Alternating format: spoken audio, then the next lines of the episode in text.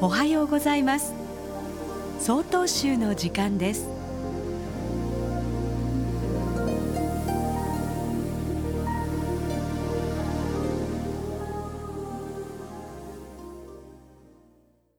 おはようございます。ユニ町上福寺山川大淳です。5歳になったばかりの息子は今日も元気いっぱいです。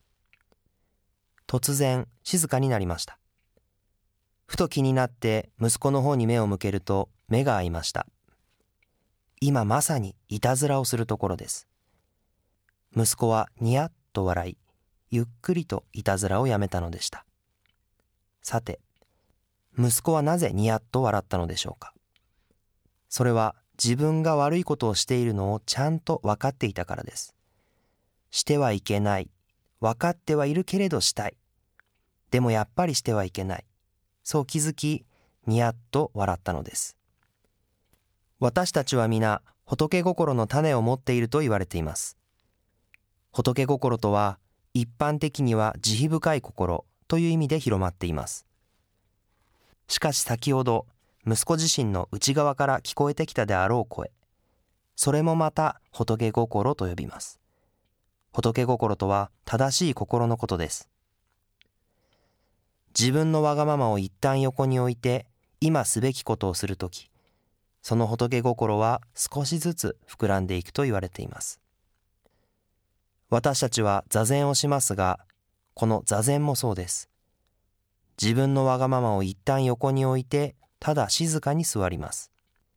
そうして仏心が膨らんでいくのです。分かっちゃいるけどやめられない。ちょっと今できない。したくない。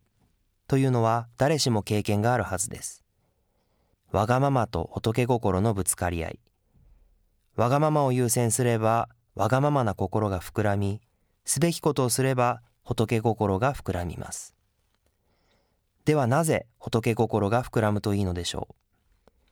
それは今すべきことを今できるから。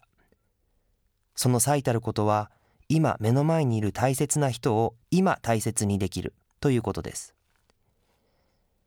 私は学生時代母を亡くしました。母が亡くなった時、私はとても後悔しました。なぜもっとありがとうやごめんなさいを言えなかったか。なぜもっと仲良く楽しく過ごせなかったのか。しかし、もう面と向かって話すこともできません。分かっちゃいるけど言えない、できない、私のわがままを優先した結果でした。だからこそ今改めて、大切な人が今目の前にいるうちに大切にできますように。私はこれからも座禅を続けていきたいと思います。ただいまのお話はユニ町上福寺山川大淳さんでした。この番組に対するご意見ご感想をお寄せください。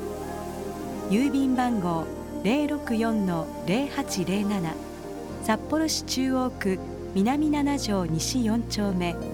曹洞州北海道管区強化センター。曹洞州の時間係まで。お便りお待ちしております。